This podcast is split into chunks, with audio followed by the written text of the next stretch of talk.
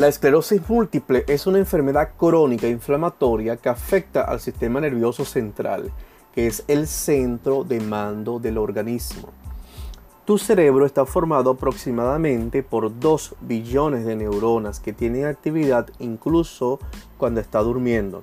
Las neuronas o fibras nerviosas son muy sociales y les encanta estar en contacto entre ellas. De hecho, hay más conexiones entre las neuronas de tu cerebro que estrellas en la Vía Láctea. Eso sí que es una red social. Las neuronas del cerebro y de la médula espinal se conectan y se comunican entre ellas. Estas, junto con los nervios que conectan con los ojos, forman el sistema nervioso central. tu sistema nervioso central está continuamente comunicándose con el resto del cuerpo para permitirte pensar, respirar, sentir, ver y relacionarte con el mundo, entre otras muchas cosas. Pero ¿qué ocurre si las neuronas no hablan entre ellas de la manera habitual y la comunicación se frena en ciertas conexiones? Algo similar ocurre en personas con esclerosis múltiple.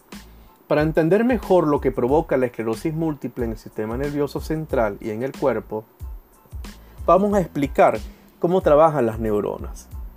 Por ejemplo, para enviar un mensaje, las neuronas se comunican a través de señales eléctricas. Estas señales se reciben o se crean en un extremo de la neurona y viajan a través de ella por un cordón llamado axón, como un cable eléctrico. La mayoría de los axones están rodeados de capas gruesas de una sustancia llamada mielina que actúa como un aislante externo de un campo eléctrico que facilita que el mensaje se transmita mejor de un extremo a otro y a la siguiente neurona. Las señales nerviosas se mueven muy rápido, aproximadamente unos 100 metros por segundo. Solo son necesarios dos centésimas de segundo para que una señal llegue del cerebro a un dedo del pie. Por eso tu dedo no tarda en moverse desde que piensas en hacerlo. En pacientes con esclerosis múltiple, las capas de mielina se dañan por la inflamación, cambiando la forma en la que las señales se transmiten por la neurona y causando diversos síntomas. Esas áreas inflamadas del sistema nervioso central pueden cicatrizar en un intento del cuerpo por solucionar el problema. La esclerosis múltiple es una enfermedad que aparece entre los 20 y 40 años de edad aproximadamente y es más frecuente en mujeres que en hombres.